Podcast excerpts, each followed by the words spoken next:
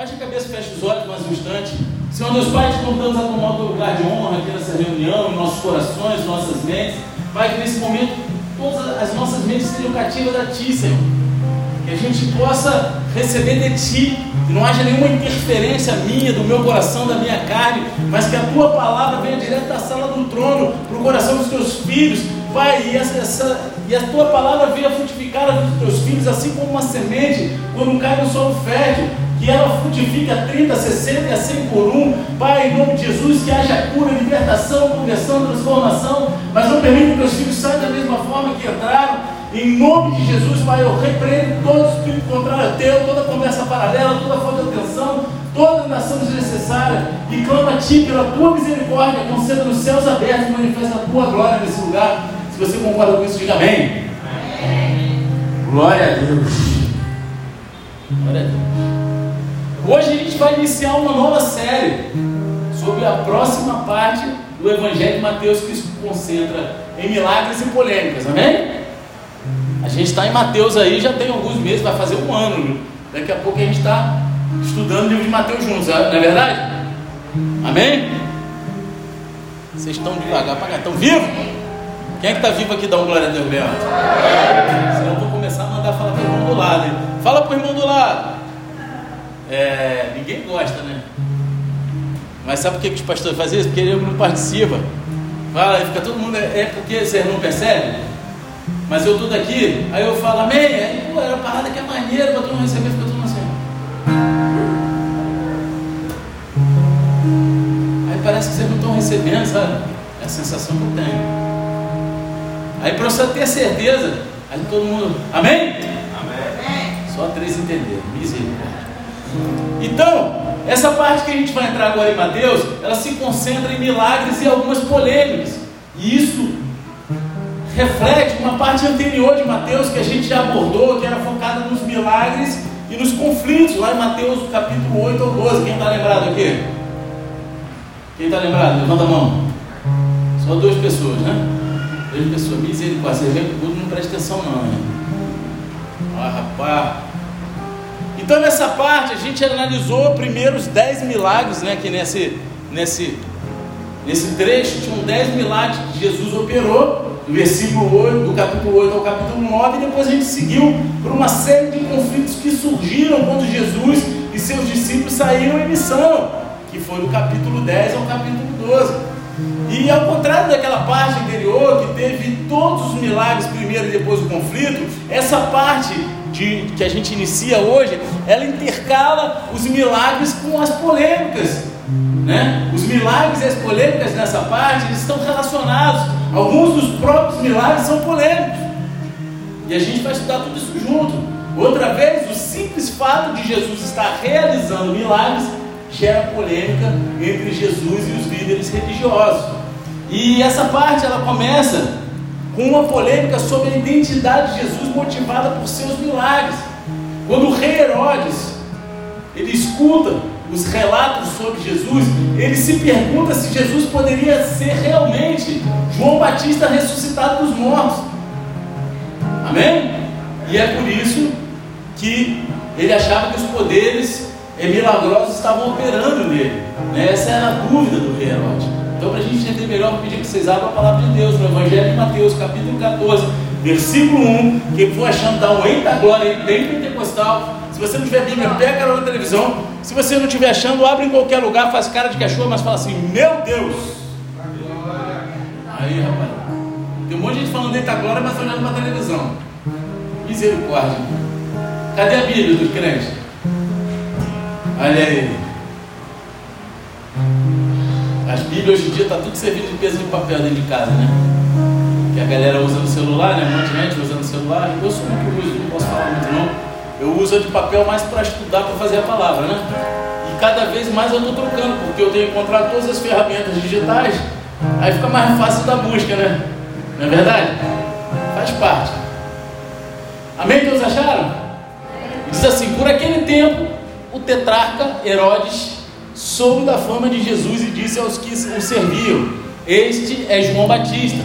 Ele ressuscitou dos mortos e por isso forças miraculosas operam nele. Porque Herodes, havendo prendido João, o amarrou e pôs na prisão, por causa de Herodias, sua mulher, mulher do seu irmão Filipe. Pois João lhe dizia: Você não tem o direito de viver com ela. Embora Herodes quisesse matá-lo, tinha medo do povo, porque consideravam João como profeta. João Batista ele foi a primeira pessoa a morrer por Cristo. Vocês sabiam disso? Foi o primeiro a morrer por Jesus. E eu digo primeiro porque depois dele muitos outros seguiram os mesmos passos e morreram por Jesus. E a perseguição aos cristãos ele tem sido uma realidade ao longo da história da igreja. Né? Não é algo que aconteceu só lá atrás. Até hoje nós vemos isso. Tem uma escritora é, americana que ela é advogada e defensora dos direitos cristãos. Ela escreveu o seguinte em um dos livros dela: Milhões de cristãos oram em suas igrejas a cada dia, alheios ao fato de que cristãos em muitas partes do mundo sofrem tortura brutal, prisão e até morte. Suas casas e comunidades devastadas por nenhuma outra razão além de que eles são cristãos. A chocante história não contada de nosso tempo é que mais cristãos morreram no século XX simplesmente por serem cristãos do que nos primeiros 19 séculos após o nascimento de Jesus. Vocês já pararam para refletir essa realidade? Que enquanto a gente está adorando, nesse ar-condicionado mesmo que fraquinho, porque esse aqui está quebrado, mas dia 31 o cara vem consertar, não é, não é? Nessa cadeira Poderia ser mais confortável, mas é confortável. Uma televisãozinha, um somzinho maneiro. Tem gente morrendo por ser. Tem gente apanhando, tem uma família incendiada. E mais pessoas morreram durante o século XX por causa de Cristo do que todos os outros séculos. E isso é uma realidade absurda. Embora morrer por Cristo possa parecer uma noção absurda aqui no Brasil do século 21. Você não sai na rua e vê pessoas morrendo por causa de Cristo. É uma realidade para muitos cristãos ao redor do mundo. Então, só para vocês terem noção, eu separei algumas manchetes dando busca na internet. Rapidinho a gente acha. E aí eu separei algumas dos últimos meses. Né? Eu separei quatro para ser mais exato. Né? 13 do 11. Pastor nigeriano, mais de 13 cristãos capturados em uma onda de sequestro terrorista. 19 do 11, casas de cristãos atacadas por mais de 2 mil pessoas na Índia. 27 do 11, cristãos na Indonésia decapitados e queimados vivos no ataque. 24 do 12, véspera de Natal. Boko Haram mata 11, sequestra pastor na véspera de Natal. São manchetes corriqueiras. E foram algumas só pinceladas dentre várias. E é uma realidade que muitas igrejas, muitos de nós como igreja, não vivemos e por isso não temos compaixão. Não paramos para refletir como é dura essa realidade. Cada uma dessas notícias ocorreu agora, nesses últimos meses. A perseguição aos cristãos é comum, é global, é severa. E é claro que a pergunta que surge quando a gente lê relatos de cristãos que enfrentam essa perseguição absurda é: eu posso fazer isso? Será que eu sou capaz de morrer por Cristo? Eu poderia pagar o preço final por Jesus? Vocês já se fizeram essa pergunta? Já se fizeram? Quantos já fizeram? Levanta a mão. Quantos aqui têm a convicção de morreram por Cristo? Levanta a mão. É difícil. É difícil. Eu acho que eu morreria. Tenho quase certeza. Né? Sou ser humano, mas eu tenho quase certeza que eu morreria. Porque eu vivo para Cristo. Eu abandonei tudo para viver para Cristo. Eu olho e eu falo, cara. Só que João Batista ele fez isso. E creio que Deus, Ele nos chama para estarmos prontos para fazer o mesmo. Quando você segue Cristo, pode esperar enfrentar a perseguição daqueles que não conhecem a Cristo. Isso é fato. Eu ia até contar uma história aqui, mas já contei milhões de vezes, então você deve estar dizendo, vocês querem? Então conta. Tinha um cara que era presbítero do Bola de Neve da Barra da Tijuca e ele na época estava no auge daqueles ataques terroristas lá no Peru, do Sendeiro Luminoso, quem tem mais de 30 anos, né? mais de 40 lembra disso, quem lembra? Ninguém aqui, né? Então não vou contar essa história não. Então, ele estava numa igreja lá, ele não estava lá nesse momento, mas ele chegou logo após o ocorrido e ele conheceu os sobreviventes. Ele viu todo fruto daquela história. E ele falou que tinha uma igreja lá, que eles estavam todos reunidos, adorando o Senhor, cultuando o Senhor, no culto deles. E entrou um monte de terroristas, esses caras, paramilitares, do Sendeiro Luminoso, dando tiro para tudo quanto é lado, para cima, rendendo todo mundo. E chegou o um momento que eles tomaram a voz, a palavra do pastor, e falaram o seguinte: olha, aqui hoje, quem, é, quem negar Jesus vai ficar vivo. Parece história de filme, né? De livrinho, mas foi verdade. Você quer ficar vivo? Joga a tua Bíblia fora e vem para esse lado. Vai negar Jesus. Mais da metade da igreja. Todo mundo querendo ficar vivo. E muitas vezes passa pela cabeça o seguinte, ah, eu vou negar só da boca para fora, então o coração de Jesus conhece.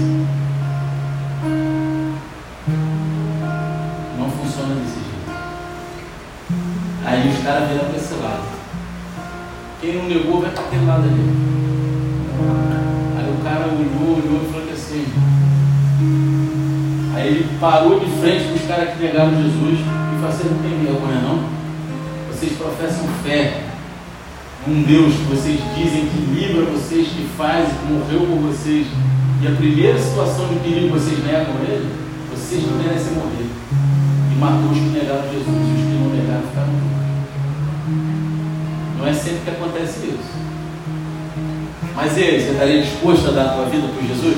Numa situação como essa, imagina, entra a galera do Comando Vermelho ali, tudo endemoniado, eles fazem uma parceria com, como é que é o nome daquele lá do, do Hamas, aqueles caras lá do, do ISIS, né? Estado Islâmico. Aí entra aqui, meu irmão, e aí agora, não sei o quê. Quantos eu bater de frente? Fala, meu irmão, não nego. Pode atirar na minha cara que eu não nego, eu sei onde eu vou. Porque no mundo estão matando muitas pessoas. Muitas. Eu te desafio a sair daqui hoje pesquisar na internet. Faz uma pesquisa rápida. Se você quiser, eu te ponho num grupo onde todo dia tem um motivo de oração por um lugar de perseguição, com nomes de pessoas reais que estão lá sofrendo perseguição, sumidas, sem dar um paradeiro durante dias, por quê?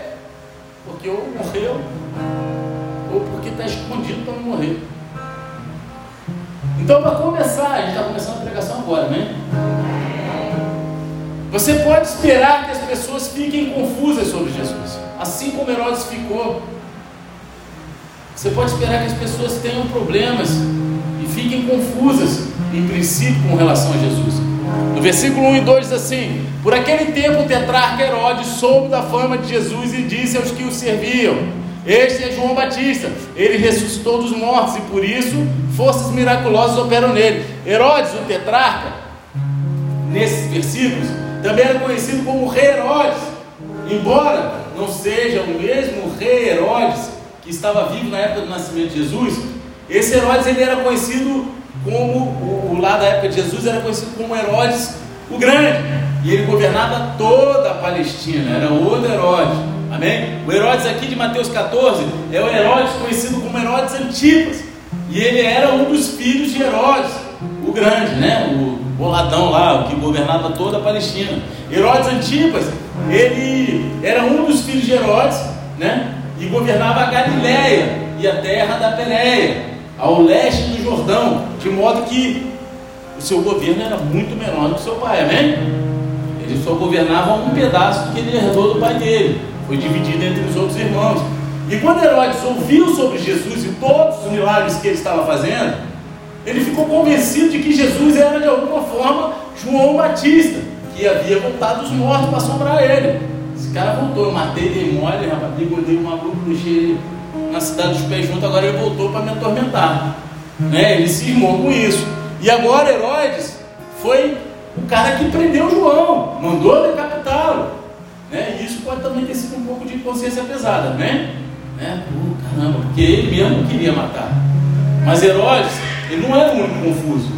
Os evangelhos de Marcos e Lucas nos dizem que outros também estavam confusos sobre Jesus. Alguns pensavam que ele era Elias, enquanto outros pensavam que eles eram um dos profetas de muito tempo atrás que tinha voltado à vida. Amém? Você pode ver isso em Marcos 6,14, Lucas 9, 7. Mas o ponto principal que eu quero ver nesses versículos é que as pessoas elas estavam confusas sobre Jesus. Elas estavam desnorteadas, sem ter a certeza do que era o que. Eles sabiam que ele era importante, mas não sabiam porquê. Eles sabiam que ele tinha algo a ver com Deus, mas não tinham a menor ideia da sua verdadeira identidade. Tipo Clark Kent, né? Quem é das antigas aqui, né? Esse dia hoje em dia, né? Um óculos, ninguém reconhecia. Né? Fica todo confuso. Oh, não é o super-homem, quem é? Eu sou da época do super-homem que ele entrava na cabine de telefone e já saía com a cueca em cima da calça. Né? né? Antigamente, na minha época, o super-herói usava cueca em cima da calça. E capa. Né? Tinha isso, né? Se não tivesse isso, não era super-herói. Então, eles não tinham ideia da verdadeira identidade dele. E eu acredito que o mesmo é verdade para algumas pessoas hoje. Muitas pessoas estão confusas sobre Jesus. Eles não têm uma compreensão clara de quem ele é, ou por que ele veio, ou o que ele fez, do que se alimenta sexta-feira no Globo Repórter. Quem é Jesus? Para que veio? De onde veio? Para onde foi? Né? Então, tem pessoas que estão assim hoje em dia ainda, confusas, não sabem realmente quem é. Tem pessoas que acham que ele é um ser de muita luz, de muita energia, né? E gera uma confusão. E assim, parte de nossa responsabilidade como cristãos é contar para eles a verdade. Em primeiro lugar, a gente precisa dizer às pessoas quem é Jesus. Jesus é o eterno Filho de Deus que deixou o céu e veio à terra como homem. Em segundo lugar, a gente precisa dizer às pessoas por que ele veio. Ele veio buscar e salvar pessoas perdidas como você e eu, que estão separadas de Deus por causa dos nossos pecados. Foi isso que ele veio fazer. A gente precisa dizer a eles o que ele fez. O que ele fez? Ele morreu na cruz para pagar a pena pelos nossos pecados, para que a gente tivesse acesso ao céu, para que a gente fosse perdoado e trazido de volta ao relacionamento com Deus. Foi isso. A gente tem essa responsabilidade de contar essas três verdades para o mundo. E é, há um mal entendido e uma desinformação sobre Jesus por aí. Existe muito mal entendido. As pessoas são desinformadas. Então você pode esperar que as pessoas fiquem confusas. Mesmo quando você chega lá e diz a verdade sobre Jesus, existem aqueles que ainda não vão entender, vão ficar Hã? Hã? Que? Não vão entender. Alguns vão achar difícil de acreditar. Ah, tu tá, tu tá querendo, pô, tá me tirando, né, cara? Tu quer que eu acredite que um maluco, há mais de dois minutos atrás, morreu, ressuscitou. Ah, tu tá de zoeira comigo. Né? Tem pessoas que não vão acreditar, cara. E outros vão resistir ao que você está dizendo. O Filho de Deus tornando-se homem, morrendo pelo pecado. Pô, que coisa louca, hein, cara? Isso é louco mesmo, cara. Que droguinha que tu tá usando? Fala pra mim. Voltou a se drogar, né, cara? Fala pra mim. Né? A gente vai ouvir esse tipo de coisa. Né? E assim, em primeiro lugar, você pode esperar que as pessoas fiquem confusas com relação a Jesus. As pessoas vão ficar. Não tem como não ficar. Eu um dia estive confuso com relação a Jesus, amém? Jesus, se você me ama, ele vai fazer a prova de amor dele, né? Você me ama mesmo, você existe e tal. E aí faz. Quem, quem já fez isso? Levanta a mão, pode confessar. Né? Porque você está confessando para mim, mas Deus já sabe se você fez ou não fez. E a gente faz, porque a gente é confuso. De início a gente fica confuso com relação às verdades. É difícil, mas são verdades espirituais, são verdades físicas. Todos aqueles que creem colhem frutos para a eternidade. Amém? Então, em segundo lugar, quando você fala por Cristo, você também pode esperar ser perseguido por confrontar o pecado. Quando a gente confronta o pecado, as pessoas não gostam, não, meu irmão. Ninguém gosta de ouvir o nome do pecado. E foi o que aconteceu com João Batista. Lá no versículo 3, 5, 3 ao 5 diz o seguinte: Porque Herodes, havendo prendido João, o amarrou e pôs na prisão, por causa de Herodias, mulher de seu irmão Filipe. Pois João lhe dizia: Você não tem direito de viver com ela. Embora Herodes quisesse matá-lo, tinha medo do povo, porque considerava João como profeta. A razão pela qual Herodes prendeu João foi porque João confrontou o pecado dele.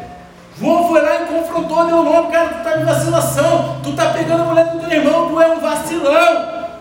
Na linguagem de hoje, né? Nova tradução da linguagem do Nelson. É. Tu é um vacilão, meu irmão. Para com isso, tu não pode fazer isso. Ele confrontou. Herodes havia se casado com Herodias, que era esposa do seu irmão Filipe. Né? Casou com a esposa do irmão.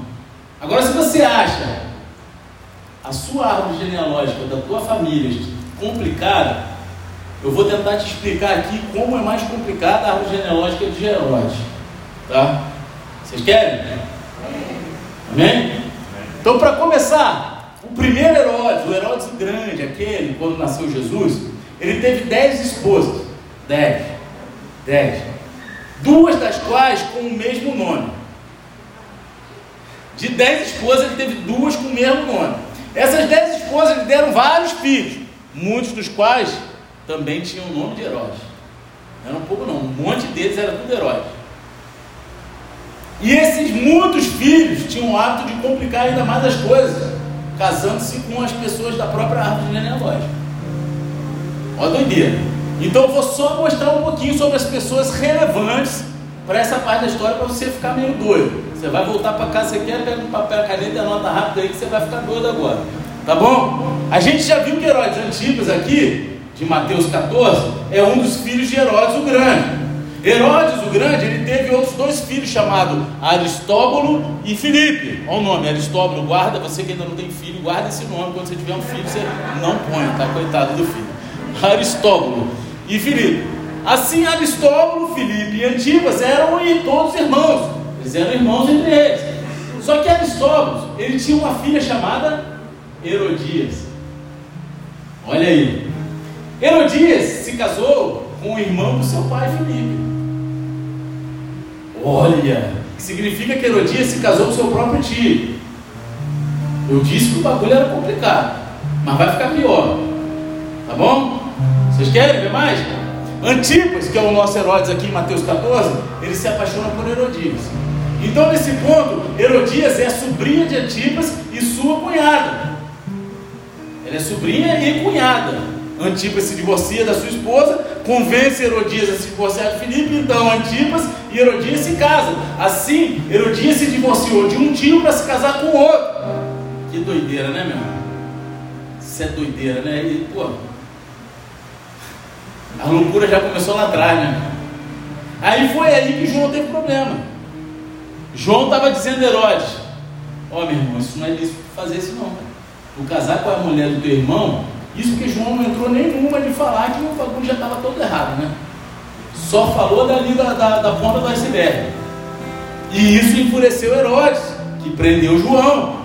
Isso deixou Herodias ainda mais furiosa, de modo que ela quis matar João, porque ela se sentiu difamada. Herodes também queria matar João, mas ele tinha medo do povo, porque ele considerava que João era um profeta. E aqui está João, que não fez nada de errado, preso, só porque confrontou o pecado de Herodes. Você sabe o que esperar quando você confrontar o pecado, mas isso não quer dizer que você tem que se calar diante do pecado, porque a omissão diante de um pecado é a participação daquele pecado. E você vai, vai sofrer as mesmas consequências daquele pecado, porque é uma missão. Você também pode esperar passar por dificuldades para confrontar. E é aqui que o Evangelho se torna ofensivo para as pessoas. Você não pode falar às pessoas sobre a necessidade de Jesus como seu Salvador, sem também falar com elas sobre os pecados dela. Não tem como você falar, vem, venha Jesus, Tá bom, vinde como mas meu irmão não pode permanecer como está. Você pode vir como tiver, mas vai ter que mudar, tem que transformar, senão não tem entrega para Jesus. Onde Jesus passa, transforma a realidade. Jesus ele ressuscita os mortos, não é isso? E eu sempre falo aqui que é por isso que Jesus morreu antes dos assassinos da cruz. Amém? Porque senão os caras ficar morrendo e, e, e, acordando até Jesus morrer. Porque a, a, presença de Jesus era incompatível com a morte.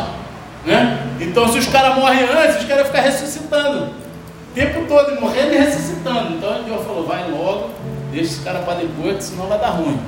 Não é isso? E aí você não pode chegar e falar ah, Jesus sem falar, cara, mas tem que abandonar o pecado. A boa notícia do Evangelho é que Jesus morreu para salvar os pecadores. Mas você não pode contar as boas novas sem também contar as más notícias. E quais são as más notícias? A má notícia é que somos todos pecadores. Todos. Todos. Todos somos pecadores e carecemos da glória de Deus, da graça de Deus. Pecamos e carecemos da graça de Deus. A gente, todos nós, estamos debaixo da justiça, da justa condenação da ira de Deus. Amém ou não? É verdade isso? E é por isso que a gente precisa de um Salvador. E quem é esse Salvador? E ele veio. É por isso que ele veio. Só que você não quer ser desnecessariamente ofensivo sobre essa verdade e ter uma atitude de julgamento e começar a criticar todas as coisas pecaminosas na sua vida, dos seus amigos, não é isso? Porque senão tu vai ser aquele crente palha-roda, né? Vai ser o santarrão. Ah, isso é pecado. Tem cada coisa que eu escuto no meu gabinete que eu vou te falar, eu tenho que fazer cara de paisagem, como se fosse normal. Né? Para não assustar o cara sair correndo, porque eu tenho que tratar, né? Tem que tratar, às vezes tem que dar uma contornada aqui, puxar ele para mim, pum, vamos embora. Pastor, que né? Aí eu tento pensar em nada, né? Pensar na vitória do Flamengo, para fazer uma cara bonita. Mas é cada coisa que a gente escuta. E esse tipo de atitude, sabe, de você passar pelo pecado e não falar nada, eu faço isso ali, mas é uma forma de chegar ao coração para chegar onde eu quero. Você não pode sair falando, ah, você vai para o inferno, o que fizeram isso comigo não funcionou, tá? Não funcionava não, eu queria distância de igreja. Então eu pensava, pô, vou ter que parar de fumar, de beber, de cheirar, de fazer, eu vou morrer. É, mas era isso que eu precisava mesmo, eu precisava morrer.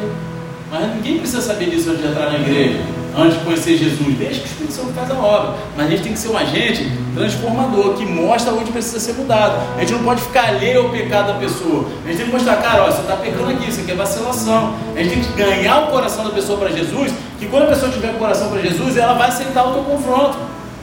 Mas se você não faz isso, você não vai a lugar nenhum com Cristo.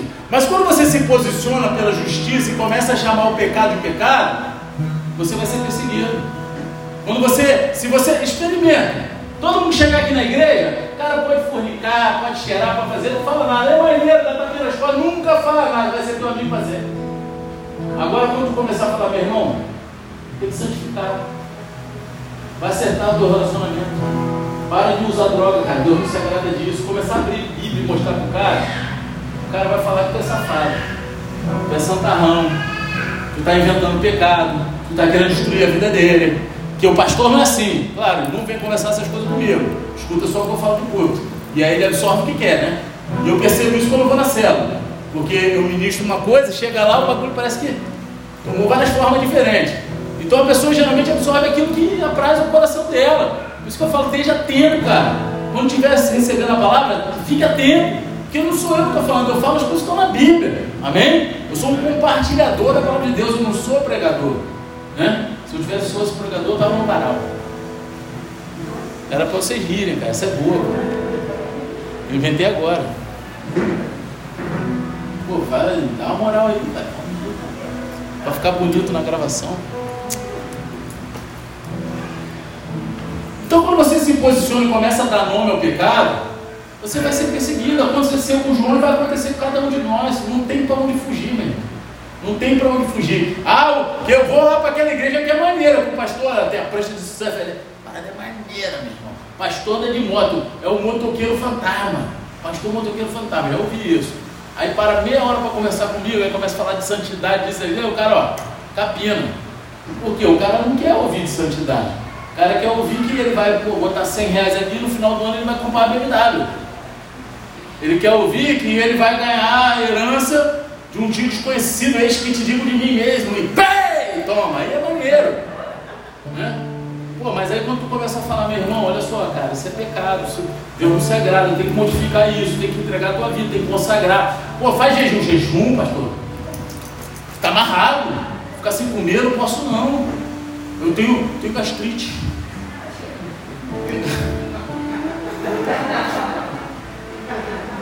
Geração de hoje, se tivesse lá a multiplicação dos pães e dos peixes, esse pão é sem glúten. Não posso não, tem glúten, eu não posso. Esse peixe é livre de metais pesados. Eu sou vegano. Tem alface. Ô meu irmão, está tá, tá, tá, tá visualizando a situação? Será que eu que sou ouro ou é uma realidade que, que ficou chata? Está entendendo?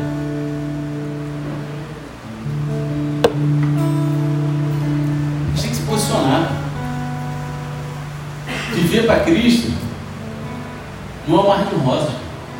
Viver com Cristo é muito bom. Te traz paz no meio da guerra. Te traz a convicção da salvação. Só que, meu irmão, viver com Cristo traz perseguição. Traz ódio do mundo que não consegue compreender o amor que existe dentro de você. Porque todos somos maus. A nossa carne, a gente, a gente é mau. Né? Estava conversando com um irmão ali há pouco tempo. E ele, pô, pastor, eu consigo ser bonzinho que nem você, e vocês são, não sei o quê. E ele começou a contar a história. Eu falei, cara, se Deus meu jeito da minha vida vai dar na rua. Porque tu é bonzinho pra caramba. Eu sou pior que você. Briga no trânsito. Eu, quando era mais novo, andava de moto, andava cheio de ferramenta velha, sabe aquelas chave de, de vela que não funciona mais, que está espanada? é, é, chave de fenda que tortou, andava na cintura, sabe para quê? Pô, me fechou, vacinou, eu ultrapassava e ó, no, no para-brisa. E era assim, meu irmão, ia embora, não queria conversa. Pô, se Deus fez um processo na minha vida, me transformou, Ele é capaz de fazer na vida de qualquer um, mas você tem que se permitir, porque a nossa natureza é má. Se eu der vazão à minha natureza, eu volto a ser violento, eu volto a ser promíscuo, drogado, eu volto. Só que eu permiti que Jesus habitasse em mim. Então, quando Jesus habita em mim, eu já não fico mais a minha vontade. A minha vontade, às vezes, é quebrar o pescocinho. Minha vontade, às vezes, é de derrubar ali um e fazer inaugurar a escada rolante da igreja. Desce rolando aí, vai. Mas, meu irmão, Jesus habita em mim. E as minhas atitudes agora são de acordo com a vontade de Deus e não com a minha. Isso não me faz um cara bom.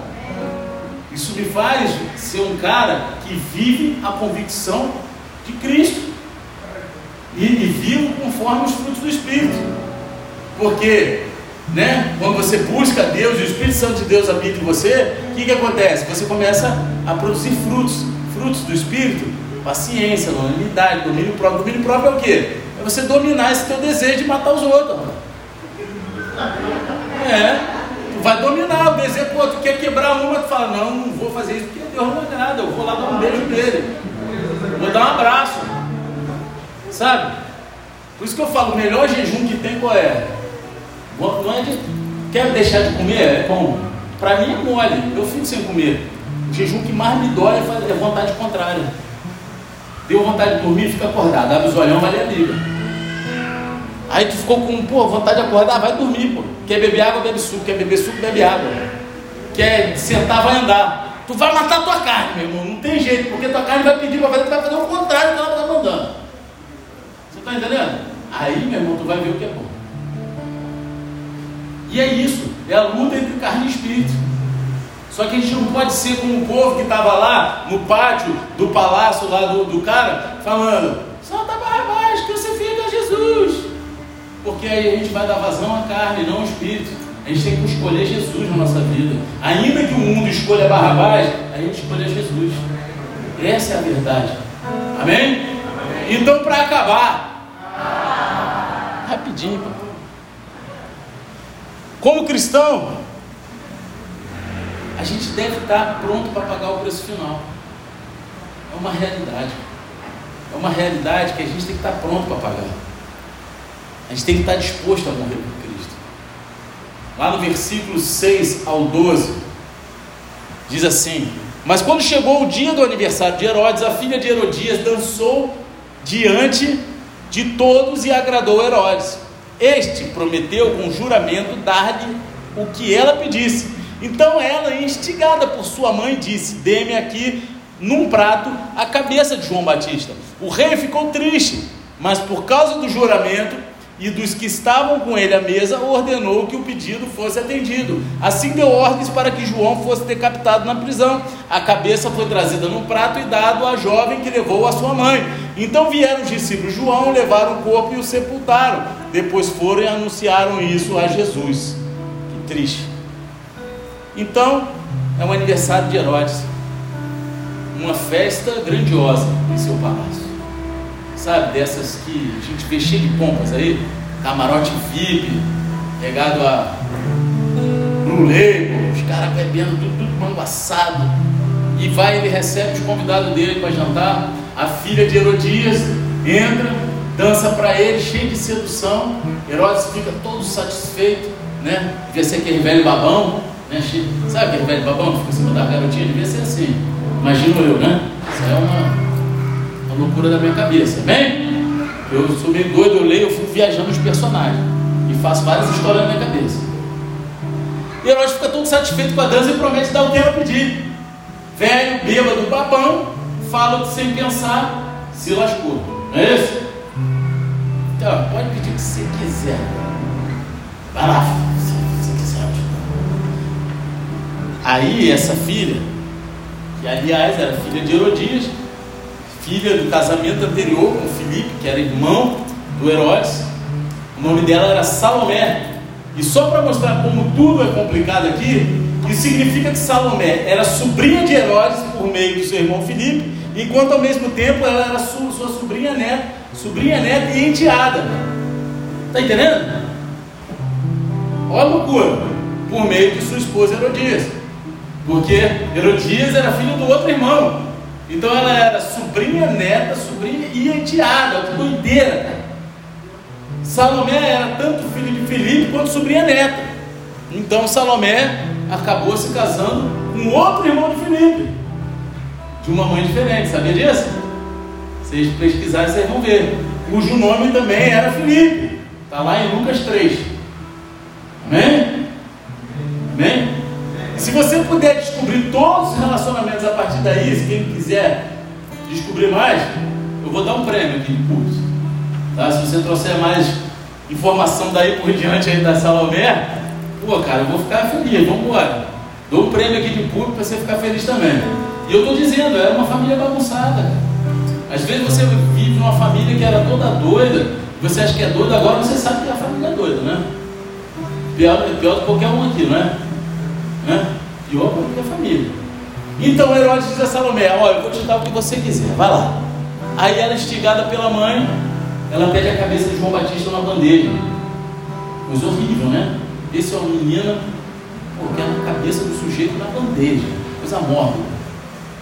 O rei estava tão feliz, mas ele, né, com a festa de aniversário dele, mas ele não podia fazer muito sobre isso. Ele havia feito um juramento e ele não queria perder a palavra dele diante dos seus convidados. Isso tinha muito, né? Antigamente um rei dava uma palavra, ele não podia voltar atrás. Né? Isso era a convicção do homem, né? Hoje em dia, cara, graças a Deus eu, eu fui liberto disso. Né? Se eu tiver que voltar atrás, eu vou lá e peço perdão. Fala, ó, falei sem pensar, eu achei que ia conseguir fazer, mas não vou conseguir, não, você me perdoa. Né? Mas não dá. Né? Ele havia feito um juramento, ele não podia perder a palavra na frente dos seus convidados. Então ele, ele não queria perder a palavra dele, mas não importava se João perdesse a cabeça. Eu não posso perder minha palavra, mas ele pode perder a cabeça dele. Eu quero que você reflita, porque muitas vezes a gente fala coisas que a gente não quer voltar atrás Pode não estar tirando a cabeça de ninguém, mas pode ter um alto custo para a nossa família, para a paz de outras pessoas. Você está entendendo o que eu estou falando? Amém? Às vezes a gente profere palavras que tiram a paz das pessoas. E a gente não quer voltar atrás. E a gente acha, ah, não vou me humilhar não, já falei, está falado, acabou-se. Deus conhece meu coração. Essa pessoa merecia escutar isso. Então ele vai lá e dá ordem. E João é decapitado. A cabeça é apresentada a Salomé que entrega a sua mãe. Missão dada, missão cumprida, não é isso? Foi lá. E quando os discípulos de João ouvem sobre isso, eles vêm buscar o corpo de João e dão um enterro adequado, digno. E eles vão e correm para contar Jesus. Eu quero te falar o seguinte. João Batista ele passou, pagou o preço final. Ele se tornou o primeiro de uma longa linhagem de mártires que morreram por Cristo.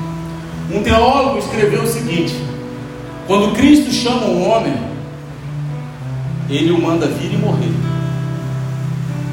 Se você aceitou um dia o chamado de Cristo, Ele está te chamando para vir e morrer. Pode ser que você não precise morrer fisicamente, João, mas você vai ter que matar a tua carne para viver para Cristo. Cristo, certamente, Ele te chama para morrer para si mesmo e para o pecado, mas às vezes Ele vai te chamar para morrer fisicamente. Que é isso? É, tem gente já... Não pode ser que Ele chame para realmente entregar a tua vida por Ele. E eu acho que é quando você descobre no que realmente você acredita, quando você se depara com esse chamado. Eu conheci um homem, um profeta, que ele falou assim: Ah, eu vou me preparar para ir para o Irã, e eu não sei se eu volto. Lembra dele? Morreu já, mas não morreu no Irã, né? Não chegou aí. Ele morreu de uma complicação uma cirurgia. Ele tinha obesidade morta, ele foi fazer uma, uma cirurgia antes de se preparar para ir para o Irã. E era um cara que ia, ele foi para a China. O cara era usado por Deus. Cara, o cara chegou na China, ele não falava chinês não, meu irmão. Mas ele olhou o policial, foi tomado pelo Espírito Santo, ele tem testemunha, tá? Não é história da carochinha não, história depois dormir não. Pegou lá o cara, o cara entendeu, botou ele na viatura, levou dar rolê na China inteira, lá na tal, e ele profetizando. Aí o policial acendeu o cigarro, e deu um tapa no cigarro. Ele falou que o cara entendia, né? Ele falou, foi uma loucura. E eu entendi, ele falou, eu entendi o que o cara falava, ele se comunicava, mas eu nunca falei uma palavra em mandarim, nem nada. E ele obedecia a vontade de Deus, ele ia para lá.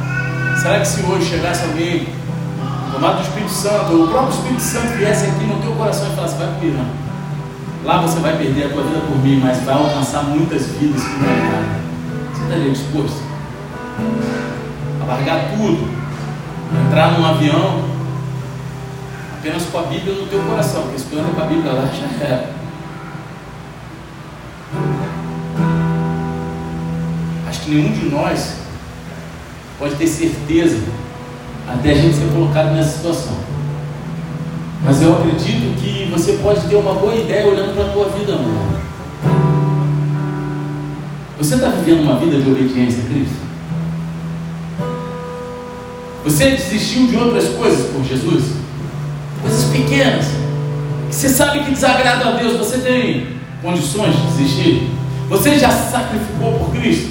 Sacrificou momentos que você julgava, ah não, meu futebol é sagrado. Culto quarta-feira, se tiver jogo no Flamengo, eu não vou. O flamenguista vem, quem não vem é vascaíno. E aí fica, fica com os não, mas eu fui lá, tem a cruz meu irmão. Preste atenção que é engano. Mas falando sério, sabe, às vezes você não é capaz de abrir mão de coisas pequenas para agradar a Deus. Será que você é capaz de, abrir mão da tua vida? Se você nunca desistiu de coisas menores por Cristo, como você vai estar pronto para pagar o preço final? Se você é mesquinho com as suas coisas, diante de Deus, da grandiosidade de Deus, do teu chamado aqui na terra? Será que no grande dia, se chegar um dia que for você for posto à prova, você dá a tua vida porque será que você vai estar? Aqui está um pano de fundo. Se você não está vivendo para Cristo agora, é improvável que você esteja disposto a morrer por Cristo mais tarde. É improvável. Houve uma missionária no Iraque que foi morta em 15 de março de 2004. Tá? Ela sabia do perigo daquilo que ela estava fazendo. E ela escreveu uma carta muito antes de morrer. Depois que ela foi morta, a carta ela foi encontrada num envelope marcado, escrito o seguinte: abra em caso de morte. E estava escrito assim, endereçada para os pastores dela, tá? Prezados pastor fulano ciclano, Você só deve abri-lo em caso de morte. Quando Deus chama, não há arrependimentos. Tentei compartilhar meu coração com vocês o máximo possível. Meu coração pelas nações. Eu não fui chamada a um lugar, eu fui chamada a Ele. Obedecer era o meu objetivo, sofrer era esperado. Sua glória me recompensa, Sua glória me recompensa. Ela sabia que ia morrer, mas ela foi, porque ela entendeu que ela não estava sendo chamada a uma nação, mas estava sendo chamada a Ele.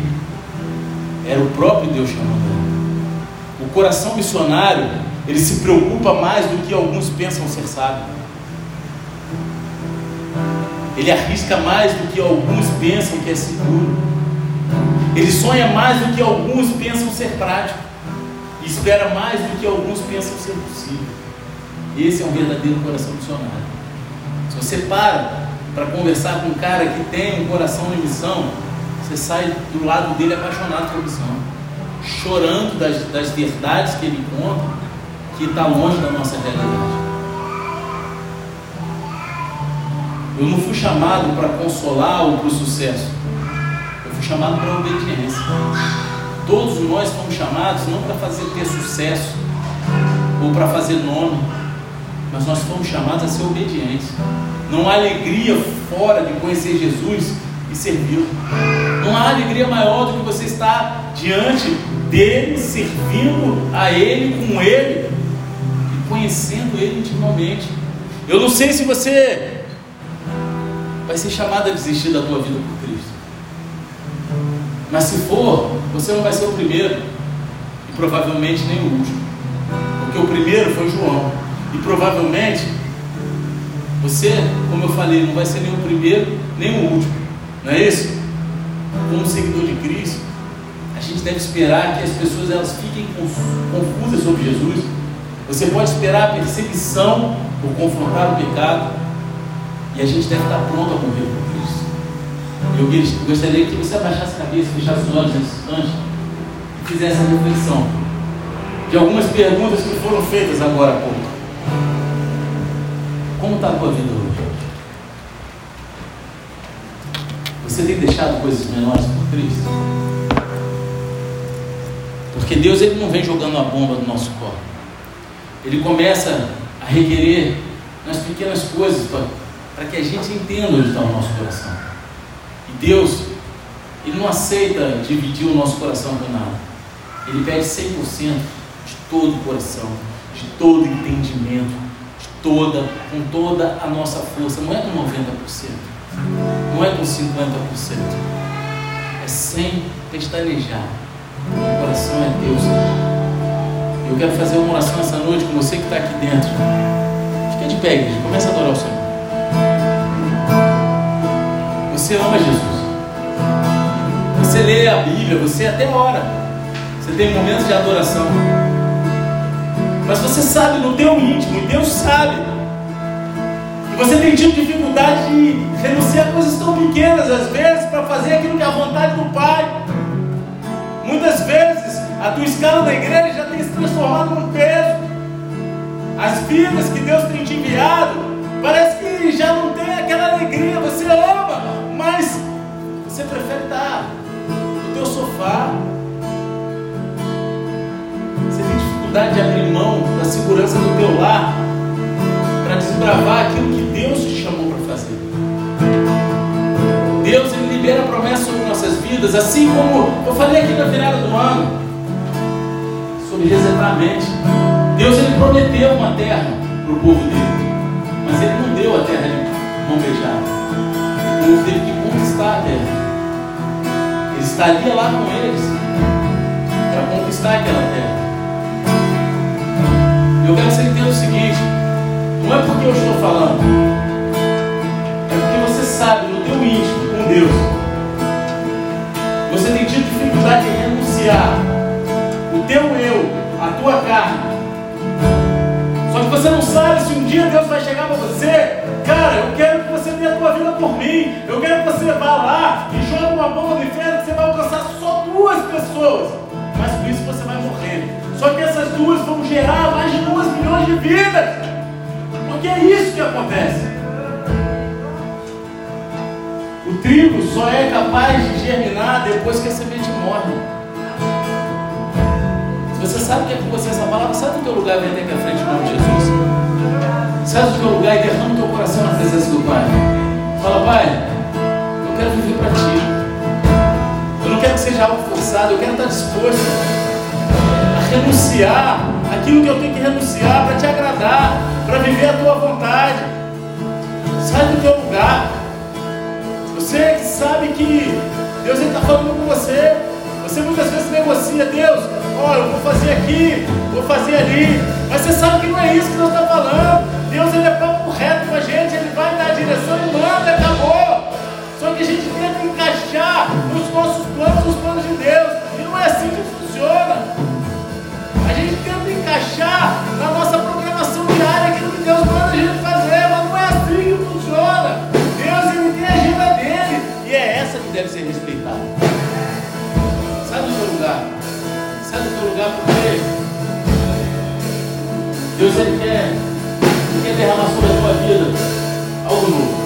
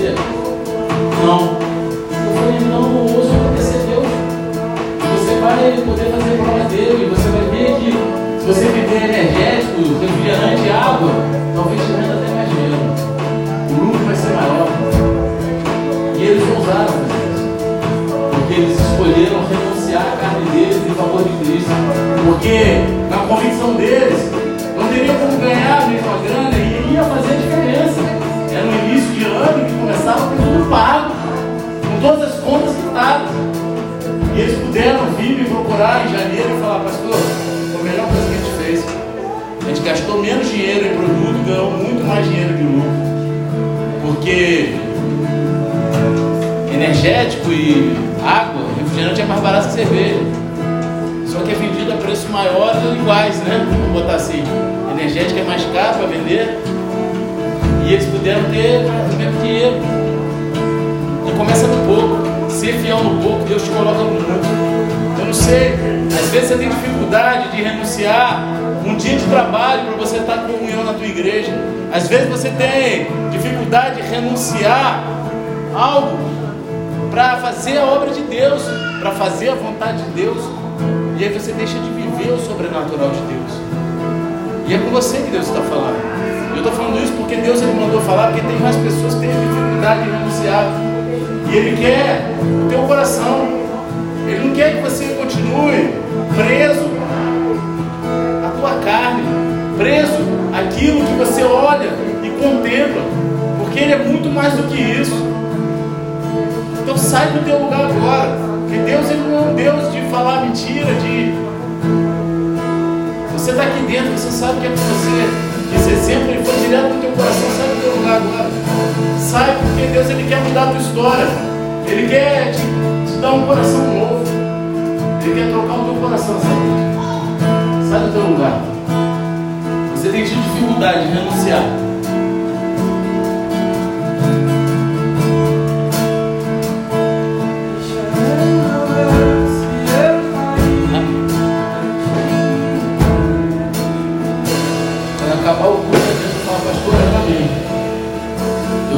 Porque tem pessoas que vêm, acabam o culto, era para por que não veio? Eu sou o teu chamado. Quem chama é Deus. Eu, eu, e eu apelo, né? Porque eu fico aqui insistindo, porque é tão triste ver que Deus está falando algo e a pessoa não quer rasgar o coração. Mas, Senhor Deus Pai, eu apresento essas vidas aqui, Senhor. Pai, que entenderam, Senhor entenderam a dificuldade que é de matar a carne a cada dia, mas são dispostos a melhorar diante de ti. Oh, Pai, estão colocando o coração diante de ti, para viver a tua vontade, não mais a dela, Senhor. Oh, Pai, derrama a tua alegria sobre o coração, sobre a mente, o teu bálsamo, Senhor. Derrama, derrama óleo novo, Senhor. Óleo novo. Eles viver, Senhor, o teu amor, a tua misericórdia, a tua graça todos os dias que eles estejam dispostos, Senhor, a renunciar, desde a menor até a maior coisa, Senhor, que é a vida, que é o dom que o Senhor deu. Oh, Pai. Que eles possam, Senhor, a cada dia se entregar, te buscar tão intimamente, que eles sejam capazes de conhecer os sonhos do teu coração. Oh, Pai. Conforme a tua palavra, alcançar a revelação dos teus segredos.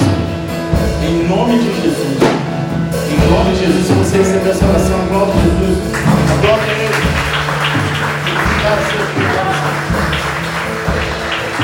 Vamos fazer mais uma oração olhos fechados, cabeça baixa.